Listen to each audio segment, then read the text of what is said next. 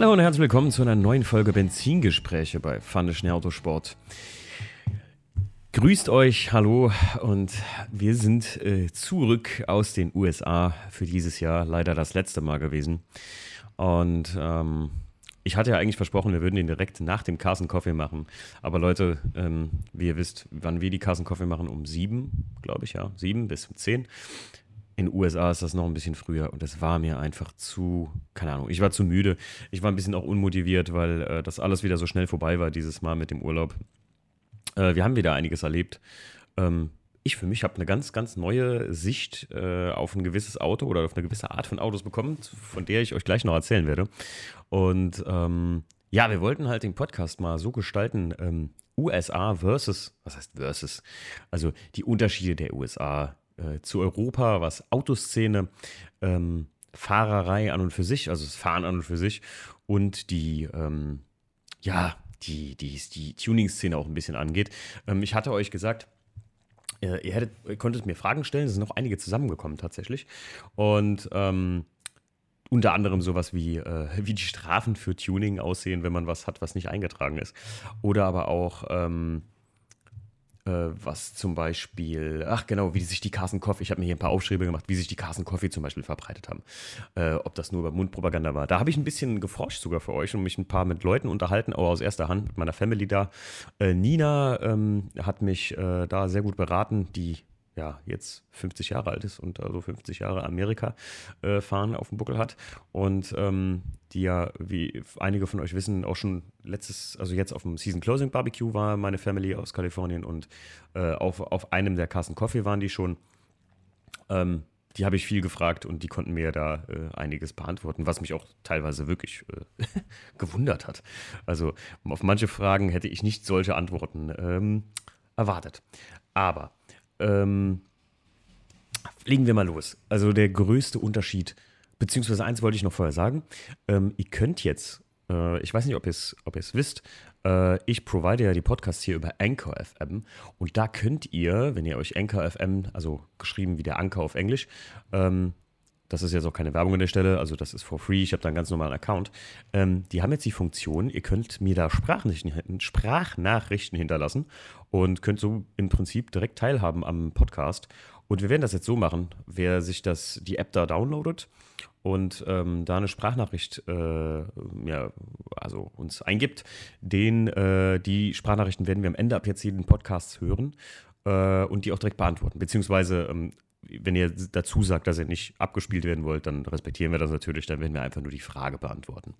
Äh, Anchor FM ist äh, die äh, App äh, im Prinzip und ähm, ich werde das auch nochmal in die Insta-Story bei uns äh, verlinken. Dann könnt ihr euch das direkt angucken und werde auch noch dazu äh, dann was schreiben, wo das genau, äh, wo man genau die Sprachnachrichten abmachen kann, ab, äh, aufnehmen kann und uns zuschickt. Weil ich finde, das ist doch eine ganz geile Community-Sache. So kann man ein bisschen mehr Feedback von euch bekommen. Ähm, und ihr könnt im Prinzip aktiv am Podcast mitwirken. Ich finde das ziemlich geil. Und ja, gut, fangen wir mal an. Die größten Unterschiede USA, Deutschland, wobei ich sagen muss, Deutschland ähm, äh, zählt ja auch im Prinzip Gesamteuropa, weil ich glaube eigentlich, wenn man auf den deutschen Straßen unterwegs ist, viel anders als in Italien oder so, ist, es, ist unser Verkehr jetzt nicht. Äh, gewisse Verkehrsregeln, ich meine, alleine die Geschwindigkeitsbegrenzung ist klar, aber ähm, wir sagen mal Deutschland, meinen aber Europa auf jeden Fall. Ähm, der größte Unterschied ist auch gleichzeitig das prägnanteste Wort in der ganzen Geschichte. Das ist die Größe, Leute. Also ihr macht euch keine Vorstellung davon, wie groß also wer noch nie in den USA war, dann sage ich, dass wer, wer, schon mal in den USA oder der Westküste war, schon mal ein bisschen mit dem Auto rumgefahren ist, der weiß, wovon ich spreche. Für alle anderen, ihr macht euch keinen Begriff, wie groß dieses Land wirklich ist und wie weit und wie, wie groß die Dimensionen an, an Strecken sind, die ihr fahren könnt oder fahren müsst, wenn ihr von A nach B wollt teilweise. Sei es nur wirklich durch eine Stadt durch. Das kann einfach gut und gerne wirklich euch einen halben Tag kosten. Ähm, wirklich Größenordnung ist da alles. Das ist so ein klischeehaft und, und ich will auch nicht so klingen, als wollte ich jetzt nur das Klischee aufrollen, aber es ist nun wirklich so. Ähm, Westküste noch, viel, um, umso weiter ihr in den Westen geht, umso extremer wird es, habe ich mir sagen lassen. Äh, Texas ist nochmal ein, ein Fall für sich, da ist alles viel größer, sogar der Supermarkt. Aber generell, ähm, fangen wir an bei einer äh, sechsspurigen in eine Richtung Autobahn, ein Interstate. Ähm, bis hin zu, ich sag mal, dass ein Ford Raptor beziehungsweise ein Hammer H2 ein völlig normal großes Auto da ist, bis hin zu, ähm, dass jegliche Bundesstraße, die zwischen zwei Orten herführt, im Prinzip immer zweispurig ist. Ne? Also ihr müsst euch mal vorstellen, als würde zwischen eurem 700 Seelenort und dem anderen 700 Seelenort, der vielleicht 10 Kilometer auseinander liegt, nicht mal ganz, als würden die Straßen immer vierspurig sein, also zwei Spuren in jede Richtung. Ähm, das ist dahingehend ähm, natürlich ein großer, großer Aspekt äh, beim Reisen, Leute. Also wenn ihr da hinfahrt, dann macht euch eins gewahr. Wenn ihr euch zu Hause eine Karte mit, äh, mit euren Mitreisenden, eurer Freundin, eurer Frau, euren Freunden geholt habt und ihr sagt, gut, pass auf, wir fahren jetzt mal von A nach B zu C und gucken uns noch bei D was an dann seid euch egal, wo ihr seid in den USA, bewusst, dass eine normale Reise von 100 Kilometern da auch mal gut und gerne nicht nur eine Stunde dauert wie in Deutschland, sondern alleine durch die Geschwindigkeitsbegrenzung ähm, ja schon mal fast doppelte an Zeit einnimmt. Ne? Ihr fahrt da nicht auf der Autobahn oder so, ihr fahrt da nicht 100, 160, 50 oder so, oder wenn offen ist, auch nochmal schneller, sondern ihr fahrt da 65 Meilen die Stunde, das sind 110 km/h gefühlt kriecht ihr die ganze Zeit und das ist sehr, sehr monoton, weil da gibt es auch keine Kurven teilweise. Also es ist wie auf der Autobahn, nur so weit und so groß. Also wenn ihr einmal, wer da war, äh, der weiß genau, wovon ich rede. Und äh, ich glaube, jeder hat das am Anfang unterschätzt. Also ich genauso. Als ich das erste Mal da war, dachte ich, ja, man kann ja mal äh, noch zum Grand Canyon fahren. Äh, von Vegas aus. Und das sind so, ja, weiß ich nicht. Google Maps schmeißt dir, glaube ich, so zwei Stunden raus oder so und so viel Kilometer. Ich glaube, 180 Kilometer oder so. Aber dass man da ähm, halt keine direkte Verbindung der Interstate zu hatte, ähm, bist du da über Landstraßen am Fahren. Und das ist einfach, das, das, ich glaube, vier Stunden brauchst du. Vier Stunden effektiv. Und das ist, das ist nur echt brutal. Das ist, glaube ich, der größte Unterschied der gesamten Auto- oder sagen wir mal mobilen Fortbewegungsgeschichte in den USA. Na, das ist die Größenordnung der Dimensionen von Autos, Straßen, das ist einfach, das, das ist kein Vergleich zu hier. Ähm, was auch noch ähm, ein, ein, sehr großer Unterschied ist, wie ich eben gesagt hatte, sind die Autodimensionen, also die Größe. Ähm, ich glaube, es gibt, es, es, würde euch da auffallen oder es, es, es, fällt einem da extrem auf, dass nicht jeder fährt ein Pickup, aber ich sag mal, ähm, alles ab einer Limousine aufwärts ist so die normale Größenordnung. Also wir reden hier von einem, von einem großen, von einem Dreier BMW äh, aufwärts. Also kleine Kompaktwagen wie ein Loop, ein Corsa, ein Adam, ähm, Smart gibt es da generell gar nicht oder kaum. Also äh, ganz selten sieht man mal ein Chevrolet Spark. Ähm, und ein Mini. Mini ist da irgendwie ein bisschen der Shit. Also ich weiß gar nicht wieso, aber das ist da so der Cityflitzer. Zumindest in LA die Umgebung rum sieht man tatsächlich öfter Minis oder halt direkt ein Mini Countryman, weil, ähm, also so ganz, ganz kleine Autos, nahezu gar nicht. Das kleinste Auto, was ich da, glaube ich, kenne oder was man da öfter sieht, ist ein Toyota Prius. Äh, das hat aber noch einen anderen Grund, den nenne ich euch gleich auch. Ähm, Kalifornien ist ja auch ein sehr grünes, ne, ähm, ein sehr grüner Bundesstaat. Ähm, ja, die, das, das sind so echt die, der, der prägnant, die Dimension generell ist der prägnante Unterschied. Ähm, was die, was die Autofahrerei angeht, muss ich sagen, der Amerikaner selbst ist ein sehr, sehr rücksichtsvoller Fahrer. Also da können sich hier manche Leute äh, eine Riesenscheibe von abschneiden. Ähm, da gibt es oft, ist mir das vorgekommen, äh, fahrt ihr durch den Ort und dann ist eine ungeregelte Kreuzung. Also da gibt es keine Schilder, die sagen Vorfahrt oder so. Oder wahrscheinlich gab es die mal und, und man sieht sie nur nicht oder es ist auf dem Boden markiert und es ist halt, naja, ich sag mal, es ist jetzt mal die erste Situation ist ungeregelt und da fährt einfach, es funktioniert einfach, Leute. Also ich glaube, ähm, ich, ich sage immer, in Deutschland, da würde hier eine Person an der Kreuzung, die sich nicht traut, jetzt zu sagen, ich nehme jetzt die Vorfahrt, die würde da Jahre stehen. Aber in Amerika, da ist einfach der Nächste, der im Prinzip, der jetzt am längsten da gestanden hat, der hat Vorfahrt. Also da kommen zwei Autos zur Kreuzung hinzu. Einer stand da jetzt schon drei Sekunden vor den anderen. Die anderen haben automatisch, sagen, warten die und der andere kann fahren. Man, so mit Blickkontakten. Und also bis auf, dass man manche, naja, ich sag immer äh, klischeehaft äh, in Amerika Asiaten, die da nicht so der Knüller sind, äh, was zum Beispiel Spurwechsel auf dem Freeway angeht und einen böse schneiden. Ansonsten ist da im Prinzip ein ganz, also die, der Respekt untereinander oder das, das ist sehr defensives Fahren. So, so kann man das beschreiben. Unheimlich defensives Fahren. Also da ist ein kaum Leute, die da rasen, weil die Leute es auch nicht gewohnt sind. Ne? Also Also ich, ich, sag mal, die, die Strafen, so, da kommen wir gleich noch zu, ähm, die sind halt auch gänzlich anders als in Deutschland, aber die Leute sind es die sind es auch nicht gewohnt, da viel schneller unterwegs zu sein, als sie dürfen. Das ist nicht wie in Deutschland oder so. Ähm, jetzt sind wir nun mal das, haben wir nun mal das Alleinstellungsmerkmal hier bei uns in Deutschland, dass wir da offene ähm, Geschwindigkeitsbegrenzung haben. Übrigens, Fun Fact, Leute, ähm, neben ein paar anderen Bund Ländern, die es gibt äh, weltweit, die keine Geschwindigkeitsbegrenzung haben, ist der Staat Montana in den USA der einzige Staat, der zum Beispiel keine Geschwindigkeitsbegrenzung auf gewissen Sektionen der Interstates hat. Ähm, hängt damit aber zusammen, dass Montana so ein wirklich reiner Wald- und Wiesenstaat ist. Wer von euch äh, Far Cry 5 kennt, äh, das spielt in Montana. Also äh, da gibt es dann ganz viel Wald, ganz viel gar nichts, eine meilenweite lange geradeausstraße. Und gut, dass man da so schnell fahren kann, wie man will, ähm, da juckt es auch im Prinzip keinen, außer den Grizzly von nebenan. Ne? Ähm, das ist übrigens, wo ich gerade bei geradeaus bin, auch so eine sehr interessante Sache es ist eigentlich immer so, dass wirklich alles 90 Grad hat da. Ne? Also ihr fahrt ganz geradeaus, geradeaus, geradeaus, 90 Grad Abbiegespur. Bumm, Ende. Also Kreuzung. Und ähm, das ist echt in, ja gut, bis auf jetzt, dass ihr einen Freeway eine Abfahrt habt oder so, ist das fast immer so. Also da gibt es das nicht wie bei uns, so eine, so eine Bergserpentinenstraße oder so. Kaum.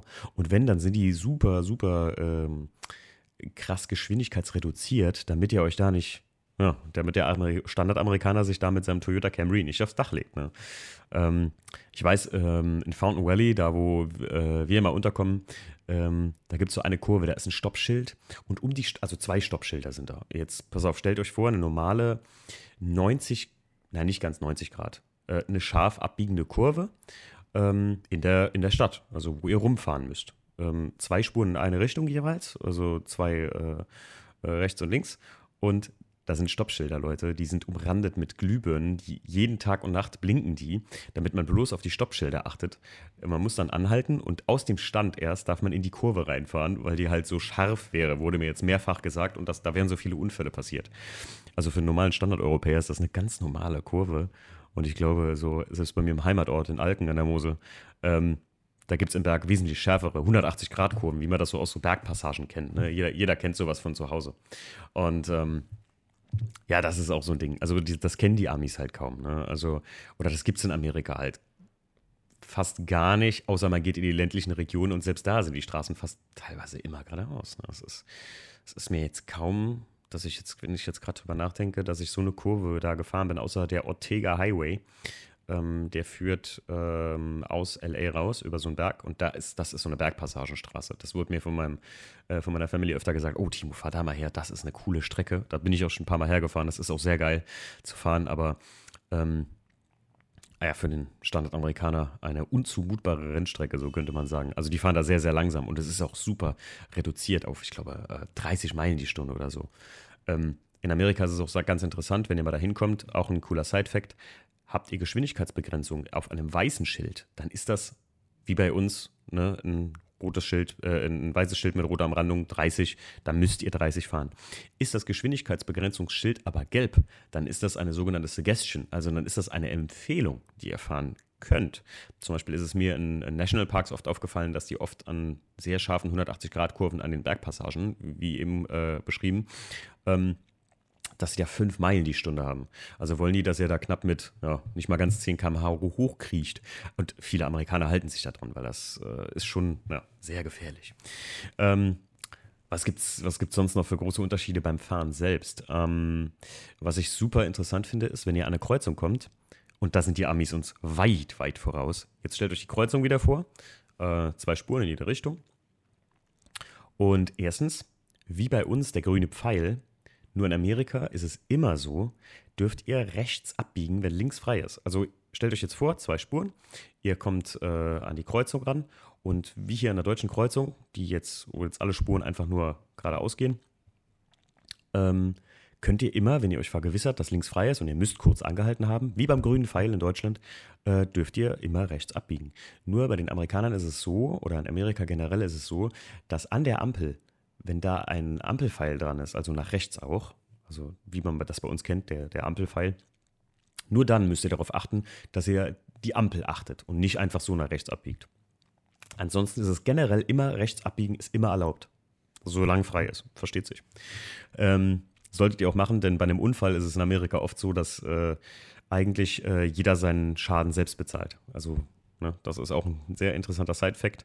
Ich denke, die wenigsten von euch werden da mit einem eigenen Auto unterwegs sein, aber es ist nun mal echt eine große Nummer, wenn ihr da zum Beispiel mit einem uralten weiß ich nicht, Nissan in einen brandneuen Porsche ballert, dann seid ihr nicht dafür verantwortlich, den Porsche wieder äh, mit eurer Versicherung zusammen äh, abzubezahlen, sondern jeder für sich selbst. Meistens. In den, ich glaube, 90 Prozent aller Fälle ist das so bei Unfällen geregelt, außer jemand ist vorsätzlich irgendwie in einen reingefahren oder sowas. Ähm, gut, was gibt's noch? Ach, äh, was ich mega gut finde, ist, ähm, die Ampeln an einer Kreuzung, die stehen nicht an dem Haltepunkt, wo ihr anhalten müsst, sondern die stehen auf der anderen Seite der Straße. Also da, wo ihr im Prinzip auf der anderen Seite der Kreuzung, wo ihr gleich vorbeifahrt. Das behebt einfach das extreme Problem, das jeder von uns kennt. Ihr fahrt der Ampel zu weit an die Ampelanlage vor und müsst euch dann immer so ätzend aus dem Fenster recken oder auf den Hintermann warten, weil ihr jetzt nicht mehr sehen könnt, wann grün wird und so. Oder, ah, sauschlimme Sache. Und bei den Amis ist es einfach auf der anderen Straßenseite. Ihr seht die Ampel immer. Das ist einfach genial. Also für mich sehr genial. Man tendiert aber dadurch, ähm, wenn man das erste Mal in Amerika fährt, äh, tatsächlich ähm, aus Versehen über eine Kreuzung drüber zu fahren, weil ihr an die Ampel fahren wollt, so ne, notorisch als Deutscher. Ähm, sonst große Unterschiede gibt es eigentlich tatsächlich nicht, außer viele wissen ja zum Beispiel, dass man auf einer Interstate rechts und links überholen darf. Ähm, wobei ich sagen muss, man versucht sich da irgendwie, also ich irgendwie so gewohnt immer ans Rechtsfahrgebot zu halten, sollte man aber tu nichts vermeiden, weil ganz ehrlich, Leute, erstens kommt ihr nicht voran, zweitens stellt euch mal eine acht in eine Richtung, acht Spuren oder oder oder oder neun Spuren teilweise ähm, und ihr müsstet von ganz rechts nach ganz links, um zu überholen. Da seid ihr, also bis ihr da eine Lücke gefunden habt, wo ihr durchkommt oder wo ihr, bis ihr da auf der linken Spur komplett seid, damit ihr überholen könnt, da ist ja schon eine halbe Tag rum. Also da seid ihr schon, da seid ihr schon zwei Abfahrten vorbei. Äh, auf, dem, auf der Interstate finde ich in Kalifornien auch noch sehr interessant und ich habe es bis jetzt nur da gesehen. Ähm, ich weiß nicht, ob es das, es gibt es in anderen Bundesstaaten auch, aber in der Form ist äh, Kalifornien auf jeden Fall Vorreiter gewesen. Es gibt eine Carpool-Lane. Stellt euch mal vor, die Autobahn hätte eine Spur nur für Fahrgemeinschaften. Und ähm, das rührt daher, dass ja, in Kalifornien gerade ganz speziell, jeder unbedingt immer alleine mit dem Auto unterwegs sein muss. Und um den Verkehrsstau ein bisschen so aufzulockern, ähm, hat man im Prinzip die Carpool-Lane geschaffen. Seid ihr zwei oder mehr Passagiere im Auto, dürft ihr die Carpool-Lane benutzen. Die ist jetzt nicht tendenziell immer schneller, aber ähm, da kann man schon mal schneller vorankommen. Oder man hat ein emissionsarmes Auto, Toyota Prius zum Beispiel. Die kriegen hinten so, oder man nennt es auch Diamond Lane. Da kriegt man wie so eine Raute aufs Auto, weil das Symbol der Carpool Lane ist so eine Raute. Ähm, und äh, die, die, die Carpool Lane finde ich eine geile Sache, ganz ehrlich. Ich finde, wenn es in Deutschland sowas gäbe, ähm, eine ganz linke Spur, die man nur mit meinetwegen drei oder vier Leuten äh, im Auto benutzen darf, na, das, das würde auch viele ähm, die halt dann, man muss ja auch bedenken, in, in, Amerika funktioniert das gut, weil halt man kann da ja nicht überholen, weil es keine weitere linke Spur gibt. Und man müsste, die, die Carpool-Lanes, die haben auch, ähm, also die, die haben so Entrance Points, das heißt, die haben dann eine gestrichelte Linie, wo ihr reinfahren könnt. Und dann gehen die ein paar Meilen, 20 Meilen geradeaus und dann haben die aber eine doppelt durchgezogene Linie. Das heißt, ihr könnt nicht ständig switchen. Ne? In Deutschland würde das halt, glaube ich, schwer funktionieren wegen, dem, äh, wegen der Geschwindigkeit auch, weil da pendelt ihr dann so schön mit 65 Meilen hinter den Leuten her, aber ihr kommt voran, ihr steht nicht im Stau. Und Stau ist eine Dimension auch, ähm, die man sich in den USA mal vor Augen halten muss. Der Berufsverkehr beginnt so um 8, der geht bis um 3 und der geht weiter um, ja, 4 und geht bis abends um 9. Und da steht ihr, Leute. Also, wenn ihr irgendwo zum Beispiel die 405, die durch LA durchführt oder an LA vorbeiführt, das ist die meistbefahrenste Straße der Welt. Das habe ich vor kurzem noch irgendwo in Insta gesehen. Also, ich habe da schon mal drei Stunden im Stau gestanden und da geht nichts, da bewegt sich nichts. Da ist aber auch nichts passiert. Ne? Das hängt einfach nur damit zusammen, weil jetzt gerade in diesem Moment so viele Leute von A nach B wollen. Das ist unglaublich. Also, ihr macht euch kein Bild. Und das oh, es gibt nichts Schlimmeres, als in den USA im Stau zu stehen. Schlechter mexikanischer Radiosender und dann steht ihr da im Stau und es moved nichts, gar nichts, keine Maus. Oh. Und dann fahrt ihr und dann, ist, ihr kennt das von der deutschen Autobahn, ihr habt stockenden Verkehr und ihr kommt da raus und es war nichts. Es ist kein Unfall gewesen, kein gar nichts. Und ihr fragt euch einfach nur, welcher Idiot hat hier einfach falsch gebremst. Ja? Und genauso ist das äh, in den USA tatsächlich einfach oft. Ja, ähm, kommen wir doch mal zu den interessanten Sachen. Also das waren jetzt mal so die generellen kleinen bis großen Unterschiede. Ähm, fangen, wir doch mal, fangen wir doch mal an mit ähm, der Tuning-Szene, beziehungsweise ich habe mir hier noch so ein paar Aufschriebe gemacht. Ähm, Diesel, Dieselfahren. Es, äh, erstens mal, äh, die Kraftstoffpreise oder Spritpreise sind nicht mehr so billig, wie das mal so, so erzählt wird. Also ihr bezahlt für die Gallone so ein 3,7 Liter, bezahlt ihr auch 4,20 Dollar mittlerweile. Super Plus oder, oder Shell V-Power oder sowas ist da jetzt auch kein super besonderer Kraftstoff, der kostet dann einfach 10 Cent mehr. Diesel kostet fast einen Dollar mehr. Also Diesel ist wirklich super teuer, hängt damit zusammen, dass jeder große Dieseltrucks fahren will oder halt große Dieselgeländewagen. Und ähm, das ist halt tatsächlich, Diesel ist cool. Also Diesel ist, jeder will dann Diesel haben. Aber die wenigsten können sich leisten, weil auch die Steuer, Besteuerung sehr hoch ist in den USA, was das Auto angeht. Und ähm, ja, also Diesel ist cool. Ist nicht wie bei uns, dass ein Diesel ein Nutzfahrzeug generell ist oder so. Aber in den USA ist es einfach eine, eine, eine ja, weiß ich nicht. Es ist wie, ähm, das habe ich mir, äh, äh das habe ich mich auch immer gefragt, die kaufen euch da, wenn ihr in die USA kommt, nehmt alte Nummernschilder von euch mit, die kaufen euch die, also Tuning-Freaks oder ein bisschen Freaks, so, die kaufen euch die für 25 Euro das Stück ab. Ich habe selber einem mal eins Geschenk, eins mitgebracht, ein altes Nummernschild von mir, ein Euro-Kennzeichen. Fahren die total ab drauf. Aber es ist äh, wie so oft, ähm, wo wir schon jetzt bei der Tuning-Szene oder, oder bei so was cool ist und was nicht cool ist, sind, ähm, ihr wisst ja, US-Sidemarker, ne? wir kodieren uns die alle ein, die Amis kodieren sie sich aus, weil die halt Euro aussehen wollen. Es ist lustig, es ist immer das, was man nicht hat, ne? das will man haben. Also das ist, das zieht sich komplett durch die gesamte Tuning-Szene. Ne? Also alles, was bei uns cool ist, äh, äh was, was bei uns Standard ist, weiß ich nicht, ähm, halt nicht, nicht glimmende Blinker, äh, weiße Blinkerbirnen, weil das in den USA halt relativ unüblich ist, äh, weiße Blinker zu haben. Das wollen die alle haben. Also das, die wollen alles, was Euro ist und wir wollen alles, was US ist. Oder wir bauen ein Auto auf US-Front um, die bauen ein Auto auf Euro-Front um. Ich kenne ein Auto aus Insta zum Beispiel, der hat hinter seinem Kalifornien-Nummernschild hat er ein Überführungskennzeichen. Also hier mit gelber Seite und wo ihr dann seht, wie lange das Auto auf der Straße sein darf. Äh, Kurzzeitkennzeichen, das meinte ich. Und äh, das ist ja schon ziemlich einfach bekloppt, wenn du das siehst. Dann denkst hä, warum hat der da zwei Nummernschilder übereinander? Also kalifornisch Nummernschild und dahinter pappt dieses. Ganz komisch. Aber ja, die finden das geil, die feiern das.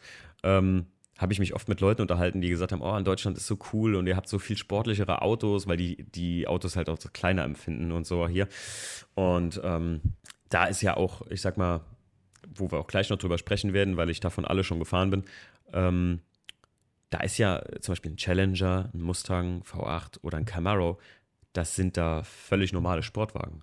Deswegen finden die es auch so geil, einen M3 zu haben, egal in welcher Form.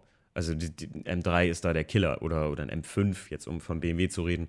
Ähm, aber ein AMG genauso. Ähm, oder weiß ich nicht, äh, ich habe einen gesehen, der hatte einen, einen Opel Monza oder einen, einen Manta GTE. Das ist, sind für die Autos von früher, das sind Killer, Killerfahrzeuge für die. Also da fahren die so drauf ab, das könnt ihr euch gar nicht vorstellen. Wo du hier sagst, so ja, ist ein geiler Klassiker mittlerweile. Klar, so Manta GTE, das will man auch haben. Aber das ist nicht so, so begehrenswert wie in den USA. Das ist schon Wahnsinn. Übrigens ähm, auch eine sehr informative oder eine sehr coole Sache ist, ähm, Nummernschilder das ist bundesstaatlich geregelt. Ihr seht ja oft Autos, die vorne kein Nummernschild haben oder hinten. Äh, da kommen wir gleich auch noch zu. Ähm, ihr müsst euch vorstellen, eigentlich zum Beispiel Kalifornien, da bedarf es vorne und hinten Nummernschild. Aber viele haben vorne keins, weil es einfach schlichtweg keiner kontrolliert. Also, aber da kommen wir gleich noch zu. Äh, rein theoretisch ist das zum Beispiel in Kalifornien, aber das ist, in Texas braucht man zum Beispiel nur hinten eins und ja, das, aber da, das, das erkläre ich euch gleich noch, weil da kam eine Frage zu und da werden wir, ähm, da werde ich gleich noch drüber reden. Polizeiautos sehen auch so viel geiler aus, ne? So kleine Sache am Rande noch. Dann, ähm, ja, was habe ich mir denn hier noch aufgeschrieben? Äh, ja, ähm, interessant ist auch, ich hatte, ich hatte euch ja, glaube ich, in der Story hatte ich euch mitgenommen und hatte euch so gezeigt, ich war kurz davor von äh, Peter den E30 genannt, das Hot Rod, äh, zu fahren, der einen E36 M3 Motor USA, aber ähm, der den besitzt oder den umgebaut hat, auch auf Fünflochfelgen und wirklich stark getuned hat und das Teil ist wirklich, ja, es ist ein Hot Rod, könnte man sagen, ein echter Flitzer. Und leider sind die Kraftstoffleitungen korrodiert gewesen, weil der Wagen halt lange, lange nicht bewegt wurde. Und ähm, deswegen ging das leider nicht. Aber äh, wir mussten halt dann aufgrund der Sache, dass die Kraftstoffleitungen korrodiert waren, mussten wir halt den ADAC rufen, beziehungsweise den AAA heißt das in den USA und ähm, mussten den, den, Wagen in die Werkstatt bringen lassen. Wir konnten damit ja so definitiv nicht mehr fahren. Also da lief wirklich richtig viel Kraftstoff raus. Und ähm, der Witz ist, der AAA also AAA ist der ADAC äh, von USA, könnte man sagen. Und als wir den angerufen haben, haben die zwei Fragen oder eine primäre Frage gestellt. Das war, ähm, wie, ähm, wie hoch unser Auto ist. Ja, ich müsste mal gerade eine ganz kurze Pause machen, sorry, ähm, weil bei uns hier vor der, das hat mich ziemlich genervt. Wahrscheinlich habt ihr das jetzt im Hintergrund ein bisschen gehört. Äh, hier war irgendwie auf der Straße äh, ein LKW ständig am Wenden und dieses dämliche Gepiepe. Ich dachte schon, hier ist irgendwie der Feuermelder angegangen oder so. Äh, wo war ich stehen geblieben? Triple A. Und zwar haben die uns die Frage gestellt, wie hoch das Auto ist. Und äh, da dachte ich, fragte ich so, hey, warum, wie hoch das Auto ist? Und dann sagte er ja, ob sie ähm, für Sportwagen einen Lader bringen müssen oder für normale Autos. Und jetzt kommt der Knaller. Was glaubt ihr denn, wie lange braucht der ADAC in den USA? Falsch. Weil ich dachte auch so, oh, in den USA, da passiert doch jeden Tag was, hier sind so viele Autos unterwegs, da muss doch ständig hier irgendwie ein Unfall oder irgendwas sein. Der brauchte akkurat 10 Minuten bis bei uns für die Haustür. 10 Minuten war einer da unglaublich. Lud das Auto auf und hat es in die Werkstatt gebracht. Das war, also, das, das fand ich ähm, mit das krasseste, was mich hier, also wenn ich hier auf den ADAC gewartet habe, egal ob ich mich vom Auto ausgesperrt hatte oder vor äh, einem, einem, guten Jahr, als mir die Lichtmaschine auf der A3 verreckt ist, also da wartet man gut und gerne mal äh, zwei bis drei Stunden. So, ne? Das ist nicht unüblich, sage ich mal. Und das bei so einem schnellen, gut abgedeckten Autobahnnetz wie in Deutschland. Ne? Ähm, ja, und äh, das fand ich auch mega krass. Ähm, so, dann ähm, gehen wir mal ganz kurz zu den Fragen, weil das passt jetzt eben gerade zu der Sache mit dem Nummernschild so gut. Eine große Frage war, wie ist das mit Strafen für Tuning in den USA? Und also, wie hoch sind die? Wie wird das geahndet? Wie hoch darf ein Auto sein? Und so Sachen wurden viel gefragt und, und, und wie ist das gemacht? Also, große grundlegende Sache vor der Pause. Ähm, große grundlegende Sache vor der Pause. Ähm, also, das ist folgendermaßen. Ihr müsst euch vorstellen, Dinge müssen generell street legal sein. Ich habe mir hier aus den USA so ein bisschen Oktanbooster mitgebracht. Gibt es da ganz oft. Also zu Läden und, und, und, und, und Shops äh, zu Autos muss ich nicht viel sagen, weil die sind sehr geil sortiert da. Also ihr kriegt da, da gibt es AutoZone oder Pep Boys, das ist wie so ein ATU, nur da gibt es geilen Stuff. Also da gibt es richtig hier von, von Pflegeserie bis hin zu Additiven und wirklich Tuning-Zeug, alles mögliche, was ihr euch vorstellen könnt. Ähm, und rund um die Werkstatt auch alles und sehr, sehr günstig. Aber ähm, Dinge müssen street legal sein. Und zum Beispiel die Oktanbooster hier sind es nicht. Wie generell im Prinzip fast alles. Das muss vom im Prinzip Government, also ja, es ist kein TÜV, es ist im Prinzip eine staatliche Behörde, die überprüft, ob Dinge straßenlegal sind oder nicht. So.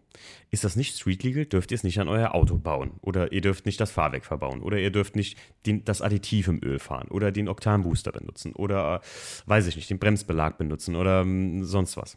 Jetzt kommt der Knall an der Geschichte. Es kontrolliert aber einfach niemand. Ich habe dann öfter gefragt, so, ja, hä, aber jetzt habe ich Felgen, die sind nicht street legal und ich fahre damit rum. Und dann sagt mir alle, ja, gut, so what? Also, äh, die Polizei muss da einen Purpose haben. Also, ich nicht jetzt, ich bin nicht hier. Äh, äh, ich versuche nicht hier alles zu anglizieren, sondern ähm, so wie es mir im Prinzip beschrieben wurde von vielen Amerikanern. Also ein Purpose, im Prinzip, die brauchen einen Grund, ähm, um euch anzuhalten. Und wenn die keinen Grund haben, dann dürfen die euch gar nicht anhalten. Es gibt keine allgemeine Verkehrskontrolle im Prinzip in den USA.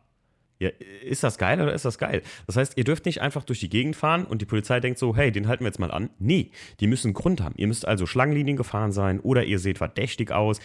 Natürlich alles Sachen, die sich auch ein Polizist aus der Nase ziehen kann, natürlich. Aber generell kontrollierten die Polizisten in den USA wesentlich weniger als bei uns. Also wenn ihr damit 200 Meilen die Stunde über den Highway brettert, na klar halten die euch an. Und ich denke, auch dann werden die gucken, ob alles street legal ist. Aber äh, so rein theoretisch und praktisch vor allem ist das dasselbe, also es ist dasselbe wie bei uns, dasselbe Thema wie bei uns, sowas muss TÜV, eine ABE haben. Ihr müsst nur nichts eintragen, das gibt's nicht, sondern das Bauteil muss generell street legal sein. Also wenn, weiß ich nicht, Warsteiner Rotiform Felgen anbietet, die in den USA street legal sind, dann reicht das. Die baut ihr euch ans Auto, ihr kriegt wahrscheinlich einen Wisch oder irgendwie habe ich das jetzt gesehen, dass dann gibt es da irgendwie so, so, ein Label dazu, das könnt ihr irgendwo euch hinkleben oder so. Also nicht auf die Felgen, sondern euch in, ins, ins, äh, in, in, in den Fahrzeugschein. Es gibt da so, also die Paper, der, der, Fahrzeugschein ist im Prinzip nicht wie bei uns getrennt. Ähm, das ist direkt euer Fahrzeugbrief in einem in den USA auch. Also, naja, eine relativ, ihr habt einen, wie so eine Mappe mit Wagenpapieren da im Prinzip immer dabei. Und das, ähm, das müsst ihr immer im Auto mitführen im Prinzip. Also genauso wie ähm, die Versicherungspapiere. Die müssen immer mitgeführt werden. Das muss immer da sein. Ähm, und jedenfalls, aber zurück dazu, es wird einfach nicht kontrolliert. Ist das geil oder ist das geil? Also, äh, das ist einfach gang und gäbe, dass das einfach, ja, früher hat Nina mir erzählt, gab es dann öfter mal Polizisten, die es dann ernst gemeint haben. Die haben dann halt die obligatorische Schachtel Zigaretten als Bodenfreiheit hingelegt. Und ich meine, es gibt auch diese klassische 8 cm Regel, Bodenfreiheit muss irgendwas haben, aber gut, äh, die meisten Trucks und so haben da sowieso mehr Bodenfreiheit. Und ich muss sagen, äh, alle Jungs, die da so extrem tiefe, schleifende Karren, die ich auf Instagram sehe, die da rumfahren oder so in den USA, äh, also die Straßen, gerade auch so die Übergänge vom Bordstein runter oder so, wenn der irgendwo aus dem Parkplatz rausfährt, die sind teilweise so krass, dass ich mich frage, wie machen die das? Also selbst in meinem Einser und der war nicht so tief, äh, wäre ich da, glaube ich, überall hängen geblieben oder so. Naja, gut. Äh, damit gehen wir jetzt, das war auf jeden Fall eine der Fragen. Äh, wie ist das mit Strafen fürs Tuning? Demnach könnt ihr euch vorstellen, es gibt so gesehen keine Strafen fürs Tuning. Also zumindest nicht irgendwie so mit Punkten oder Karre ist stillgelegt oder sonst irgendwas. Ähm, wenn die Polizei euch was will, ihr seid zu schnell gefahren oder so, dann konfiszieren die aber das Auto. Das können die. Und zwar 24 Stunden können die das Ding abschleppen, wie hier auch, ne? Aber die können das Ding nicht auseinanderbauen oder sonst irgendwas. Weil das ja immer noch in eurem Besitz bleibt, das Auto. Also das, das wird nur für einen gewissen Zeitraum im Prinzip ja, nicht stillgelegt, ist auch falsch. Ne? Aber ähm, euch, euch abgenommen einfach. Gut. Machen wir eine kurze Pause und machen danach weiter mit äh, den drei klassischen Muscle Cars, die euch, euch mal Vor- und Nachteile jeweils aus dem fahrerischen Eindruck von mir selbst äh, ähm, geben wollte. Ein paar Eindrücke, äh, welches neue Auto ich für mich extrem entdeckt habe in den USA und ähm, noch ein paar weitere Kleinigkeiten, die Unterschiede USA und Deutschland. Bis gleich.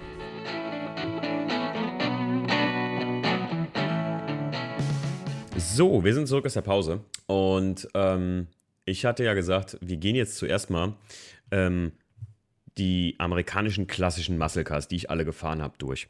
Und ähm, will euch jetzt einen subjektiven Eindruck von mir. Also wirklich, ich bin mindestens immer zehn Tage mit den Autos gefahren, habe die also auch wirklich im Alltag benutzt und ähm, mach mal so von der Alltagstauglichkeit her, von meinem Gusto, wie sie mir vom Design her gefallen. Und wie gesagt, nicht ähm, jeder, der zum Beispiel jetzt, keine Ahnung, äh, äh dieses oder jenes Auto mehr feiert, ähm, das ist jetzt nur ein persönlicher Eindruck von mir und wie sie so im Alltag für mich zu bewegen waren. Zumindest im amerikanischen Urlaubsalltag. Ne? Wir reden jetzt nicht von zur Arbeit fahren oder sowas.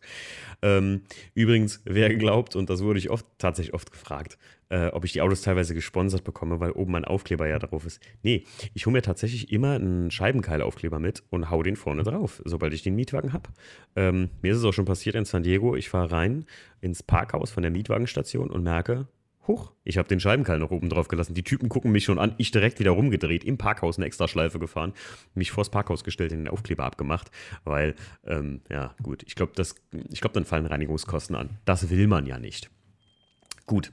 Ähm, die drei klassischen Muscle Cars, die ich gefahren habe für mich, oder beziehungsweise die drei hauptprägnanten, ähm, sind der Mustang, der Camaro und der ähm, Challenger, auch jeweils als V8-Modell Mustang GT, Camaro SS und Challenger RT. Ähm, wobei ich sagen muss, beim Challenger gibt es ja nochmal den SRT oder den Hellcat oder sowas oben drauf. Gut, ist wie beim Shelby beim Mustang. Ich glaube, der RT ist mit 492 PS V8 schon eine ordentliche Brumme. Und ähm, der Charger, muss ich sagen, zum Beispiel, ist mehr eine normale Gebrauchslimousine in den USA. Den gibt es ja auch nochmal als RT und mit demselben Motor, aber den habe ich jetzt, äh, außer einmal als V6, äh, habe ich den noch nicht gefahren, so wirklich im Erfahrungstest. Von daher nehmen wir den mal ein bisschen raus. Ähm, was klassische Muscle Cars angeht, also von früher, da ist der Charger natürlich auch ganz weit vorne mit dabei, ne? ist keine Frage. Und wir reden hier nur über die, die modernen äh, Baureihen ab 2018 so ungefähr. Ähm, ich muss sagen, wir fangen mal an mit dem Auto, was mir am wenigsten gut gefallen hat von allen drei Muscle Cars. Ähm, wenn man auch gerade den Aspekt sieht oder versucht zu sehen, dass die versuchen, äh, alle Hersteller, Chevrolet, Ford, genauso wie Dodge, äh, Neo-Muscle Car auf die Beine zu stellen. Heißt, die wollen versuchen, die alten Formen wieder aufzugreifen und das im Prinzip ähm, modern zu interpretieren. Und da fällt, gefällt mir von allen der Ford Mustang am aller, aller schlechtesten. Ich finde, ganz ehrlich, das ist vom Fahren her wie vom Look her die, naja, ich sag mal, weiß ich nicht. Das ist für Deutsche so ein Synonym. So ein Mustang verspricht Freiheit und das ist so das typische amerikanische Muscle Car. Ne? Aber ich finde, ähm, ich, ich gucke mir jetzt gerade wieder Bilder an, damit ich das gut Revue, Revue passieren kann. Ähm, ich fand den langweilig von der Innenausstattung her. Ich fand den, von innen finde ich den sogar recht, ja, wirklich richtig mau, muss ich ganz ehrlich sagen. Weil der weder, weder so ein Sportwagen-Feeling versprüht, ähm, noch wirklich Muscle Car ist. Ähm, ich bin keinen klassischen Mustang gefahren. Ich habe ich ihn nur gesehen. Ich bin es nicht gefahren, ich habe es nicht gefühlt, ja. Aber jetzt einfach meine subjektive Einschätzung, also der Mustang hat mir am wenigsten gut gefallen, auch von, von außen. Ich finde den, weiß ich nicht, langweilig und, also was heißt langweilig? Der kann gut gemacht sein, ne? aber für mich, der Mustang GT war der wirklich schlechteste von allen. Auch, muss ich sagen, vom Spritverbrauch, nee, da war der Camaro sogar noch ein bisschen höher. Ähm, aber an und für sich war es jetzt kein schlechtes Auto, damit unterwegs zu sein. Vor allem finde ich den, muss ich sagen, Mustang ist ähm, mit der von denen, der am klassischsten und noch am coolsten als Cabrio aussieht. Wir reden jetzt immer von der Coupé-Variante. Ich bin kein Cabrio-Fan, wie viele wissen. Aber ähm, der sieht schon, der sieht als Cabrio schon sehr nice aus durch die extrem lange Motorhaube. Also da, dann macht das Auto schon wieder einen ganz anderen Eindruck, muss ich ganz ehrlich sagen. Aber ich bin den auch als 2 Liter EcoBoost gefahren und da muss ich sagen, also das ist halt echt Puh, äh, das ist schon echt arm. Also, nee, das, das muss man echt nicht haben. Also, wer sich hier so ein Ding als 2 Liter EcoBoost kauft in Deutschland, also dann muss es mindestens der V6 Pony sein. Äh, ich finde, alles andere ist wirklich, also vor allem der 2 Liter EcoBoost, ganz ehrlich, Leute. Also, das war der meistverbrauchendste Motor in den USA, den ich bis jetzt da gefahren habe. Muss ich echt sagen. Also, irgendwie so gefühlt ähm, hat er am meisten Sprit verbraucht da. Ähm, auf Kurzstrecke, versteht sich. Ähm, kommen wir zu meinem zweitbeliebtesten Modell und das ist der Camaro SS. Und ähm, da muss ich sagen, der Camaro, ähm, da hat man versucht, ähm, den, den im Prinzip den, den alten Camaro zu interpretieren. Das ist denen aber auch nicht so wirklich gut gelungen, muss ich sagen, finde ich. Ähm, ich hatte letztes Jahr das Glück, ähm, dass ich den ganz neuen Camaro fahren durfte. Und zwar aus einem, aus einem witzigen Grund. Ich habe eine ganz normale Limousine ähm, äh, gemietet und war in San Francisco am Flughafen und ich wollte einen Charger haben. Ich wollte einen Charger ausprobieren, weil ich alle durchprobieren wollte. Und dann haben die versucht, mir da einen Charger aufzutreiben. Und sagte äh, der Mietwagen-Agent, äh, äh Agent, pass auf, ich habe was anderes für Sie. Aber es was, ist, also ich hoffe, das ist okay. Und dann hat er irgendwann, weiß ich, im Funkgerät irgendwas gesagt. Und dann sagt er, hier, Ihr Auto kommt. Und dann hat er mit den brandneuen Camaro SS letztes Jahr ähm, dahingestellt. Und dann sind wir mit dem Ding äh, da durch die USA gebrettert. Und ich muss ehrlich gesagt sagen, also der Camaro, der macht schon, ich finde, das ist, der, das ist der M3 der amerikanischen Sportwagen, weil das Ding ist so geil vom Handling her und von außen her so aggro. Ähm, also selten, selten so ein, so ein, so ein geiles Autokonzept gesehen. Ich finde jetzt nicht so geil, dass, also ich finde ich find die, die Umsetzung von Neo Muscle Car nicht so geil daran irgendwie, aber das muss der Wagen auch gar nicht, weil der auch von innen, also Leute, das, ich finde die Innenausstattung sehr geil, ist super europäisch, also sieht aus wie beim BMW, muss ich ganz ehrlich sagen, also macht was her und ist nicht wie beim Mustang so, ähm, so billig anmutend, sondern das ist, das ist wirklich gut gemacht. Das Lenkrad liegt mega geil in der Hand, ist alles sehr kompakt, super aufgeräumt und der hat so Gimmicks wie zum Beispiel, ähm, wenn ihr den Spiegel oben abblenden wollt, ihr kennt das. Beim standardmäßigen Auto knickt man so den Spiegel um und durch die Reflexion sieht man den, den rückwärtigen Verkehr äh, nicht mehr ganz so ähm, strahlend oder nicht mehr so hell. Und beim Camaro ist das einfach so, ihr drückt ein Knöpfchen und dann geht im Spiegel ein Display an und ihr benutzt die Rückfahrkamera, die abgeblendet ist, um den rückwärtigen Verkehr zu sehen. Das ist der Oberhammer. Und ähm, ja, von der Leistung her ähm, ist das wohl, glaube ich, der beste Wagen das beste Muscle Car, was ich da gefahren habe, weil also die Fahrleistungen sind schon krass. Also der, der Wagen ist halt richtig schnell und ähm, der Wagen ist einfach auch gut balanciert wie ein, ähm, wie, wie ein M3. Das, das, das, das Teil ist einfach wie ein M3. Also äh, mit 435 PS, äh, einem 6,2 Liter V8, äh, Head-Up-Display, allem, was ihr euch vorstellen könnt, ist das Ding wirklich, ja, ein vollwertiger, geiler Sportwagen, den man sich getrost hier auch in Europa kaufen kann. Kein, äh, nicht ohne Grund ist das Ding hier auch ähm, genauso wie der Mustang GT, glaube ich, so der mit meistgefahrene oder mit meist gekaufte äh, amerikanische Muscle Car Wagen äh, in Deutschland so. Ähm, wo zum Beispiel halt ein Challenger oder, oder Dodge allgemein äh, überhaupt nicht für den Markt gebaut, für den Deutschen. Ähm, das Teil ist einfach, ja, gut gemacht. Also wirklich, wirklich ein rundes, gutes Auto. Ich finde halt nicht so schön umgesetzt vom, vom, vom klassischen Muscle Car her. Die Proportionen sind brutal, die Scheiben sind super schmal. Das ist halt so ein bisschen Hot Rod Top Chop Effekt und so, den die da eingebaut haben. Also so ein bisschen, ja, also Radkästen extrem wuchtig. Da kannst du ganz locker 21 Zoll Felgen ein, runter, drunter bringen und ähm, du merkst es nicht mal. Ähm, jetzt kommen wir zu meinem ähm, beliebtesten Auto und ähm, das, das Muscle Car für mich schlechthin.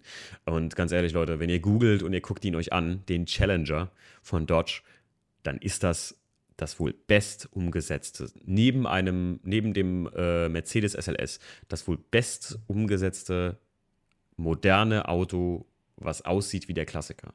Also ich bin mehr als nur beeindruckt, wie Dodge das hingekriegt hat, ähm, das so geil umzusetzen mit der Einfassung der Scheinwerfer vorne. Ich gucke mir jetzt gerade die Bilder an und komme schon wieder ins Schwärmen. Das ist wirklich ein Auto, was ohne viel dran zu machen, mit einem guten Satz Felgen oder so, einfach so viel hermacht.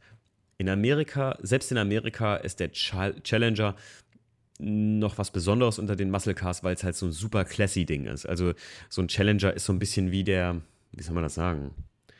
Ja, so ein bisschen kulturgeschichtlich wie nur ein Elver, äh, habe ich so festgestellt. Also für den Amerikaner selbst, immer wenn die Leute darüber reden, so ein Challenger ist so ein bisschen kulturgeschichtlich wie so ein, äh, wie der, wie der 911er Porsche bei uns. Ein standardmäßiger 911er ist jetzt auch für Nichtkenner nur ein Porsche, aber ähm, für Autokenner ist das halt, es ist ein 911er, ne? das ist ein Synonym. Und ein Challenger ist ein Challenger, das ist für die Leute ein Synonym. Und ähm, da muss ich echt sagen, das Teil hat es mir echt angetan, vor allem vom Innenraum. Also der, man muss auch ganz klar sagen, wir reden hier vom 2018er. Davor waren die Innenräume, die Interieurs noch nicht so geil. Ich bin den alten gefahren als V6 äh, und jetzt den ganz neuen Challenger RT. Ähm, und das Ding ist einfach brutal. Also vom Sound, vom Sound her auch. Ne? Also wenn wir jetzt mal vergleichen, Mustang ähm, hat einen guten Sound, keine Frage. Ist so der, äh, vom Sound von unten nach oben, muss ich sagen, der Camaro ist der leiseste und auch verhaltenste. Ähm, der kommt in Amerika auch standardmäßig mit einem Klappenauspuff, elektronisch gesteuert. Und der macht nur Radau, wenn ihr wirklich voll drauf latscht. Aber dann, dann macht es halt wenig Sinn. Ne? Er wollte ein bisschen cooler an der Ampel sein auch.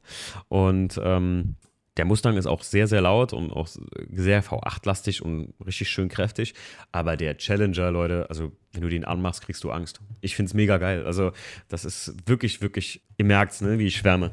Ähm, das ist wirklich ein Auto, das würde ich mir auch hier kaufen. Also, ich bin tatsächlich ein bisschen so am Gucken, aber ihr müsst halt bedenken, der Wagen ist nicht von europäischen Markt gebaut. Ihr müsst euch immer einen importieren und ein Importfahrzeug kaufen. Das ist immer so ein bisschen mit Umständen verbunden und äh, leider Gottes ist das nicht ganz so einfach, da ein gutes Auto und ein ehrliches Auto zu finden. Aber der Challenger ist wirklich äh, vom Design, vom Tankdeckel her bis zur Front. Ähm, es gibt Leute, die sagen, ne, der sieht aus wie ein Kühlschrank. Ähm, das Ding ist halt auch richtig breit. Also da, da kommst du auch schon nicht mehr in jedes, äh, in jedes Parkhaus in Deutschland so easy, simpel mit rein, äh, sondern das ist schon, da musst du schon gucken, wo du parkst mit so einem Gerät. Und der sieht auch geil aus, wenn der ein bisschen höher gelegt ist. Und ja, also ich bin vom Challenger ein ganz großer Fan. Ich muss sagen, das ist für mich das Muscle Car, was man da auch mal fahren sollte. Also wenn ihr einen Wagen mietet und ihr wollt euch einen Jux gönnen und ihr wollt mal eine Woche äh, einen richtigen amerikanischen Muscle fahren, dann holt euch einen Challenger. Definitiv, Leute. Ganz klare Empfehlung von mir. Äh, macht das, ihr werdet es nicht bereuen. Ähm, was haben wir, was, was waren noch an Fragen? Wir hatten noch ein paar Fragen hier. Und zwar, ähm, wie ist das mit dem Carson Coffee gekommen? Ähm, meine Story davon kennt ihr. Ich wurde von Peter mitgenommen zu einem Carson Coffee beim Huntington Beach Donut Relicts. Und ähm, ich habe mir jetzt einen, einen, Podcast, ihr könnt mal gucken, die Entstehungsgeschichte des äh, Carson Coffees ähm, von Barry Maguire. Den kennt ihr alle als Geschäftsinhaber von Maguires, der Autopflegehersteller. Und Barry Maguire hat äh, sich mit Jungs immer mal früher so getroffen und die haben sich einfach nur mit den Autos so getroffen. Da gab es noch keinen Kaffee, da gab es noch keine Donuts dazu und hatten wie so ein spontanes Autotreffen immer freitags abends. Und ähm, das war ungefähr so in den 70ern. Jetzt muss man aber sagen, ähm, in diesem Podcast von Barry Maguire äh, interpretiert er das so, als hätte er das mit erfunden oder mit kreiert. Aber ich muss sagen, ich habe mir das die Story von Donut Derelicts angeguckt zum Beispiel und das ist halt ein, auch jetzt nicht irgendwie äh, ein, ein Carson Coffee für, für, für alle möglichen Typen von Autos, sondern das ist so ein klassisches Hot Rod Carson Coffee. Ihr könnt das, ihr habt da bestimmt das Video gesehen äh, bei uns bei Fanischen Autosport in YouTube. äh, Donut Derelicts. Ähm, wer es nicht gesehen hat, der kann sich das da gerne anschauen. Ähm, da habe ich halt jetzt später erfahren, indem ich das mir durchgelesen hatte, dass das mal 1920 aus einem Politik-Debattierclub entstanden ist für Herren. Und äh, diese Herren dann irgendwann mit den Autos dahin kamen und dass irgendwann Autofans waren und das dann bis jetzt, bis 2019, 100 Jahre später im Prinzip, ähm, so weitergeführt wird, wie das mal so dann in den 60ern, glaube ich, also eins der ersten Carson Coffee in Kalifornien war. Die Sache kommt auf jeden Fall aus Kalifornien. Die Entstehungsgeschichte hat sich mir nicht wirklich erschlossen, muss ich ganz ehrlich sagen. Ähm, aber ich sage euch, das ist alles nur per Mundpropaganda entstanden. Also da wurde nie einer eingeladen, wie bei uns jetzt oder so. Also hier in der Frage stand, äh, ist das nur per Mundpropaganda entstanden oder wurde da, wurde da oder wird in Amerika dazu eingeladen? Nee. Habt ihr Hot Rod zum Beispiel oder habt ihr, was weiß ich, ein Auto und ihr wisst, wo ein Kassen Kaffee bei euch in der Nähe ist, dann fahrt ihr da einfach hin. Ne? Da lädt euch keiner ein, da fragt euch keiner, ob ihr kommt oder vielleicht fragt euch der Kumpel von dem an, ob ihr da hinkommt und mit dem zusammen dahin fahrt. Aber ansonsten ist das immer im Prinzip eine Sache von wegen, ähm, das ist, ähm, das ist eine unausgesprochene Sache. Also eine ganz normale, chillige Angelegenheit.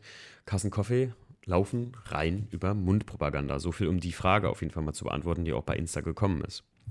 So, dann war hier noch die Frage, ja gut, hier steht die Frage, äh, welches das beste Muscle Car ist, das haben wir dann rausgefunden, ne? Also für mich zumindest der Challenger. Und ähm, ja, ähm, welche, was, was, ach genau, und ähm, äh, wie das, wie das äh, äh mit dem Führerschein in den USA aussieht, ob man den verlieren kann. Nein, im Prinzip kann euch keiner den Führerschein abnehmen. Wenn die Polizei euch antrifft, äh, könnt ihr nur saftige Strafen kassieren. Ähm, das, äh, darauf äh, kann ich eine kleine Anekdote erzählen. Und zwar habe ich mir direkt mal hier was hingelegt. Und zwar mein Arizona Traffic Ticket and Complaint. Ähm, ich wurde, als ich vom ähm, Grand Canyon kam, mit meinem gelben Camaro, dachte ich, äh, V6, ne? Zum Glück, zum Glück nur der V6. Dachte ich, komm, hier geht's geradeaus, du willst nach Hause, gib mal Gas. Ich bin also 93 Meilen gefahren, steht hier, Speed, approximately 93 Meilen und posted, also vorgeschrieben, waren 65 Meilen. Ja, und da kam mir dann doch mal der Ranger entgegen, der dann natürlich prompt mit einem schönen äh, U-Turn wendete und mir hinterherfuhr mit Blaulicht und hat mich eiskalt gelasert, beziehungsweise halt äh, geblitzt. Und ich hatte Glück, Leute. Ich hatte wirklich Glück, denn alles, was über 20 Meilen zu schnell ist, ist eigentlich in Arizona schon eine Straftat. Und ich hätte ein halbes Jahr später von Haftrichter gemusst. Und ähm, der Polizist war wirklich sehr cool und der hat auch mir geholfen und hat gesagt, ja, du willst ja bestimmt nochmal in die USA einreisen. Und er sagte dann so, naja, man, you're not on a German Autobahn. Und äh, sagte, äh, er versucht mal zu klären, was er kann mit seinem Sheriff und äh, weil wir halt auch Touristen sind und bestimmt wiederkommen wollen. Denn wenn ihr mal eine Straftat in den USA begangen habt, dann äh, wird es schwierig, äh, nochmal in die USA so einfach einzureisen. Das sage ich euch jetzt schon. Also, so wurde mir das nahegelegt und tatsächlich konnte ich es dann auch nur zahlen und habe das dann auch bezahlt. Und zwar musste ich zahlen, hier sind es 345 Dollar. ja, 345 Dollar hat der Junge gelöhnt. Äh, sind ungefähr irgendwas mit, ach genau, plus eine Service-Fee von 80 Dollar. Also Insgesamt äh, 420 Dollar sind ungefähr, jo, Pi mal Daumen, 380 Euro. Ähm, für 50 km/h zu schnell. Ich meine, ganz ehrlich, äh, das kann man sich mal gönnen. In Deutschland wäre ich da auch mehr los gewesen, plus meinen Führerschein. Den kann man euch tatsächlich als, äh, als Antwort auf die Frage nicht abnehmen in den USA. Ähm, ich lese euch hier mal kurz vor, was in Arizona noch so interessant ist. Eine bis fünf Meilen zu schnell. Also, weil ihr könnt alles nur online bezahlen übrigens. Da gibt es nichts äh, hier Bearbeitungsgebühr und sowas, das macht ihr alles online. Ähm, eine bis fünf Meilen zu schnell sind 193 Dollar. Sechs bis zehn Meilen zu schnell sind 208 Dollar. Also ihr seht, das staffelt sich ziemlich krass. Und dann äh, ganz unten kommt an der Liste ähm, 31 bis 35 Meilen zu schnell sind 366 bis 459 Dollar, ähm, die ihr als Strafe zahlt. Und dann gibt es, also ihr zahlt euch dumm und dämlich in den USA, wenn ihr zu schnell fahrt oder wenn ihr irgendeine Scheiße macht. Ähm, wie gesagt, man kann euch nicht den Führerschein abholen und es gibt sowas wie Punkte nicht. Also das gibt es einfach nicht. Es gibt wohl Nachschulungen, die können die euch aufbrummen. Das hat aber rein gar nichts mit Punkten zu tun. Wenn der Polizist sagt, hier, der ist so ein junger Fahrer und ähm, da, der braucht auf jeden Fall nochmal eine Schulung, dann verbringt ihr eine Woche in der Driving School. Wobei man auch sagen muss, im Gegensatz zu unserem System, wie man Führerschein erlangt, ist es in den USA so. ihr macht im Prinzip, ihr könnt mit einem Erwachsenen zusammen Auto fahren lernen, mit euren Eltern. Ihr müsst hinten nur so ein L-Schild dran machen an euer Auto und dann dürft ihr Autofahren üben. Ich glaube, ab 16 wurde mir jetzt gesagt, ist das so. Die Kids haben teilweise auch an der Highschool haben die Driving Lessons. Ihr könnt das so oft machen und so lange machen, wie ihr wollt, bis ihr euch bereit fühlt. Und dann meldet ihr euch einfach beim, ähm, hier bei der Führerscheinstelle an und macht eure Prüfung. Äh, ihr macht das gleichzeitig. Ihr macht zuerst euren, euren Theorieteil, äh, macht ihr eure Häkchen. Wenn ihr die bestanden habt, dürft ihr im Prinzip in den Praxisteil, fahrt über so einen Hof, über so, so, so einen Parcours und müsst einparken und so einen Scheiß. Und dann kriegt ihr an demselben Tag noch euren Führerschein. Ja, und den könnt ihr ab 16 beantragen. Witzigerweise nicht so, wie viele denken, dass man das äh, in Amerika nur Automatik fahren darf. Nee, ähm, ich glaube, man, es ist halt, man kann einen Führerschein nur auf Automatik machen oder auch auf Automatik und Stickshift, so nennen die das. Und ähm, aber so erlangt ihr da euren Führerschein. Also super einfach. Ihr müsst keine Pflichtstunden machen, ihr müsst kein gar nichts, ihr zahlt das. Äh, die Prüfungsgebühr, meldet euch an, fahrt am nächsten Tag oder am nächsten freien Termin dahin und gib ihm. Und ähm, das, ja, ich, ich finde es halt geil, dass man euch den Führerschein nicht abnehmen kann, weil das halt im Prinzip, ihr habt dafür bezahlt, das ist euer Besitz und das ist so ein bisschen amerikanische Philosophie, euren Besitz darf der Staat nicht euch abnehmen. Das ist eine ganz interessante Sache, auch zum Beispiel in Huntington Beach ähm, ist ein hohes Ölvorkommen unter dem, unter dem Strandgebiet. Und da könnt ihr kein Grundstück kaufen in Huntington Beach. Ihr könnt es nur auf 99 Jahre mieten und dürft es dann nochmal auf 99 Jahre mieten und nochmal. Weil im Prinzip wenn ihr Amerikaner seid und ihr habt ein Haus oder ein Grundstück, äh, wo ein Haus drauf steht, dann gehört auch das, äh, halt noch von früher, ne, Goldgräberzeiten, dann gehört auch die Erdmineralien oder das, die, die, Erdschätze, die unter eurem Haus in der Erde sind, die gehören auch euch. So hätte jeder im Prinzip in Huntington Beach Anteile an den Ölvorkommen, aber da das nur gemietet ist und der Grund immer noch der Stadt oder dem Staat oder dem Government gehört, ne, gehört dem Staate Amerika noch das Öl darunter und nicht den Privatleuten, die dann sagen könnten, yo, dafür tanke ich jetzt mal ein Jahr umsonst.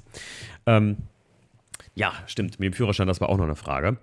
Und ähm, so ist das auf jeden Fall. Jetzt habe ich noch äh, eine Sache und zwar dieses Jahr wohl hatte ich ja Geburtstag über, ähm, bin ich über meinen Geburtstag nach Kalifornien geflogen und wollte mich selbst beschenken und habe mir gesagt, du teste mal ein Auto, was ich auch bewusst jetzt ausgelassen habe in der Muscle Car Liga, weil das ist halt auch so ein bisschen eher so, ich sag mal, der Ferrari unter den Muscle Cars. Ich teste mal die Corvette und hätte mir die mal einfach, naja gut, ich wollte sie mir vier Tage mieten, da sagte der mir ja 1200 Dollar, da habe ich gesagt, naja gut, wie sieht es denn mit zwei aus, mein Freund? Und ähm, da wollte ich mir die Corvette mieten, hatte auch alles fertig gemacht und hatte gedacht, komm, schön an deinem Geburtstag Corvette fahren. Und was ist passiert? Die Corvette, die reinkommen sollte, die ich kriegen sollte zum Mieten, die wurde zu Schrott gefahren. Und zwar komplett. Ich habe das Ding gesehen. Also, äh, das sah aus, als wären die frontal damit gegen die Wand gefahren. Den zwei Insassen ging es gut, da habe ich noch nachgefragt. Aber ersatzweise bekam ich dann einen Tag geschenkt und bekam einen anderen Mietwagen. Und er sagte mir, ah, der, hat, der, der Vermieter äh, von der Mietwagenstation, der hatte sich ein bisschen länger mit mir unterhalten, weil ich Sportwagen-Fan bin. Dann sagt er, probier da mal was anderes aus. Und ich bring dir was. Und dann hat er mir den brandneuen 2019er Jeep Wrangler Sahara, ich glaube, das ist ein Jeep Wrangler Sahara, ich kenne mich damit wirklich nicht gut aus. Da ist eher mein Kumpel Christian ein Fachmann für. Ähm, der Jeep Sahara Edition. Modell, keine Ahnung, in Feuerrot. Ihr habt es auf jeden Fall in Instagram gesehen, das Gerät. Und ich muss euch ehrlich gesagt sagen, ich bin angetan. Also so ein Jeep, das ist mal, also das ist, ich, ich verstehe, warum die Amis gerne SUVs fahren, weil ihr einfach einen viel besseren Überblick habt, gerade bei den großen Straßenverhältnissen. Aber generell auch so ein Jeep ist ein geiles Auto, Leute. Also ich bin Sportwagen-Fan, keine Frage. Aber, ähm, und ich mag's, ich mag's flach, sportlich, kompakt und so. Aber der Jeep, der Sahara, das Ding hat einfach Style. Der war in Feuerrot und das hat mir echt gut gefallen. Vor allem könnt ihr ja das Ding komplett strippen. Ihr könnt das Dach abmachen, ihr könnt den, den, das Cover hinten abmachen, ihr könnt die Türen abbauen und könnt mit dem Ding rumfahren, als wäre es hier Christians Razer Buggy. Und äh, also so ein Razer Polaris, so ein Side-by-Side. -Side. Und ähm, mega, mega geil. Also ich muss echt sagen, Jeep hat mich überrascht. Also ich bin damit dann drei Tage rumgefahren und dachte mir, ey, bin ein bisschen über den Strand gepetzt damit oder so am Strand entlang ähm, und habe echt gedacht, Ne, echt krass. Also das hätte ich nicht von mir selbst gedacht, dass mir so ein Auto so gut gefällt, weil ich echt kein Freund von SUVs oder, oder so, weiß ich nicht, bin. Aber ein Jeep ist nicht wie ein SUV. Das ist nicht so eine weichgespülte, weiß ich nicht. Sondern auch wenn ich damit über einen Freeway, ich bin damit ein Stück länger über einen Freeway eine gute Dreiviertelstunde gefahren und muss sagen, also wenn man damit Autobahn fährt, ist es ein bisschen nervig, weil das Auto ist durch die hohe und extrem weiche Federung unheimlich fahraktiv. Also man ist ständig so am rechts, links lenken, das Ding schwankt so ein bisschen es ist nicht so einfach, ähm, das Teil ständig auf einem Freeway, wo es ein bisschen schneller zugeht, gerade zu halten. Also das, das habe ich, das ist so mein Eindruck gewesen. Aber sonst, das Ding hatte den 3,6 Liter V6. Der ging verdammt gut nach vorne. Gut, das Ding auch abzubremsen, das ist mir halt öfter passiert, dass ich mich ein bisschen überbremst habe, also äh, unterbremst habe und das nicht ganz so eingeschätzt habe, wie schwer der Wagen ist und wie schwer der zum Stehen zu kriegen ist. Aber an und für sich ein geiles Teil und ähm, das werde ich mir nochmal mieten da, muss ich ganz ehrlich sagen. Der Jeep hat mich überzeugt. War auch mir das teuerste Auto, was ich bis jetzt da mieten durfte. Ich glaube, ähm, ja gut, die haben mir das ja geschenkt. Das Ding wäre richtig teuer gewesen sonst, weil SUVs wollen sie alle. Ne? Deswegen haben die Mietwagenstationen da richtig horrende Preise für sowas. Gut, ähm, das zu unseren Vergleichen USA und Germany. Ähm, jetzt haben wir nicht so viel mit Deutschland verglichen, aber jetzt habe ich euch mal alles so dargelegt. Ähm, ich kann euch nur sagen, wenn ihr dahin reist, und ihr reist mit dem Auto durch die USA, plant euch immer fast eine ganze Tagestour mehr ein, wenn ihr lange Reisen macht, als ähm, ihr glaubt zu brauchen, weil auch Verkehr, das, das lähmt euch unheimlich. Also gerade auch die Geschwindigkeitsbegrenzung, das lähmt richtig und äh, ihr möchtet nicht irgendwo auf dem Weg zum Nationalpark irgendwohin umkehren müssen, weil ihr es sonst nicht mehr rechtzeitig zum Flughafen schafft oder so. Habe ich alles schon gehört von Freunden, die das völlig unterschätzt haben. Und naja, gut. Ähm, was haben wir noch? Äh, bei VDS muss ich sagen, ähm, werden wir jetzt die Tage, haben wir, ach, wir haben unser Gewinnspiel schon gemacht, das ist schon gelaufen, genau. Äh, wir hatten ja ein paar coole Sachen versteigert aus den USA, die ich mitgebracht hatte. Und ähm, ja, bitte, wie gesagt, haut uns doch in Anchor FM, wenn ihr, äh, wie ich am Anfang gesagt hatte, haut uns doch ein paar Sprachnachrichten raus, was euch gefallen hat, was euch mal als Podcast gefallen würde, wen ihr vielleicht mal als interessanten Gast empfinden würdet. Und ähm, bin immer froh für Anregungen und äh, äh, Wünsche, die ihr habt. Und wenn ihr selber Gast sein wollt, ne, schreibt mich an, schreibt uns an. Ähm, fand ich Autosport in Instagram. Schickt uns einfach eine Direct Message. Das funktioniert am allerschnellsten und am allerbesten. Ansonsten, bis dahin, wir sehen uns. Ciao.